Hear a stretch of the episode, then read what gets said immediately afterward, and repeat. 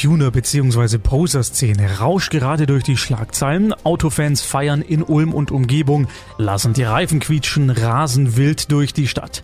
Erst am letzten Wochenende sind deshalb alle möglichen Parkplätze und Treffpunkte gesperrt worden. Jetzt meldet sich aber die Tuner-Szene zu Wort. Es gibt da Unterschiede zwischen Tuner und Poser. Daniel aus Ulm, der ist jetzt am Telefon. Daniel zuallererst, was macht denn eigentlich ein Tuner? Es ist ja so, dass man eben nicht nur neue Autos, sondern ältere Autos ja auch kauft und man hat sein Hobby daran oder sein Gefallen daran gefunden, das Auto zu verändern.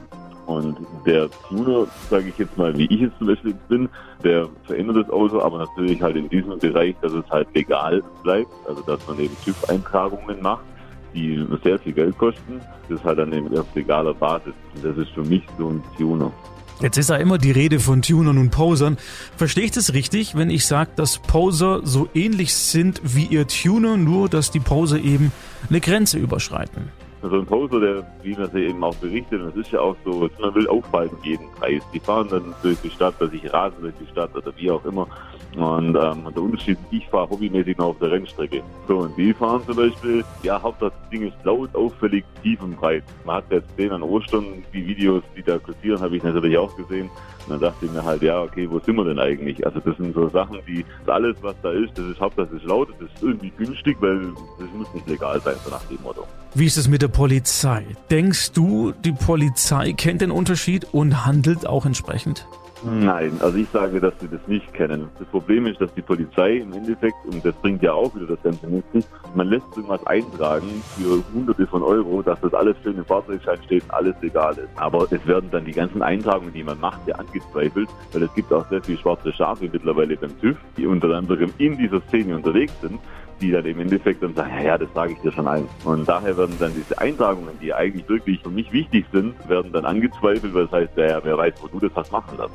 Was wäre denn deine Forderung, damit ihr Tuner ein in Anführungszeichen angenehmeres Leben habt? Ihr betreibt das ja alles legal, also das ist quasi euer Sport.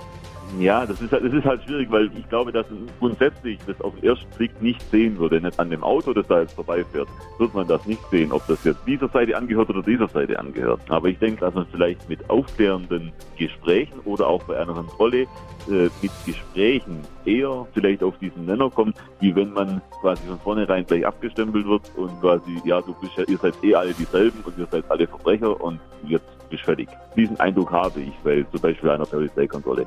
Vielen Dank, Daniel aus Ulm, für deine klaren Worte. Das sagt also die Tuner-Szene, die sich damit von der Poser-Szene ganz klar unterscheiden will. Wir kennen jetzt also den Unterschied und wissen deswegen auch, es geht auch auf legalen Wegen, sein Auto aufzumotzen und dafür gibt es auch legale Orte, um es auszufahren, nämlich wie Daniel es gesagt hat, zum Beispiel offizielle Rennstrecken und nicht die örtlichen Straßen von Ulm oder Biberach. Da kannst du nämlich auch lebensgefährlich werden, nicht nur für sich selbst, sondern, und das ist immer die schlimmste Variante, auch für andere. Donau 3 FM. Einfach gut informiert.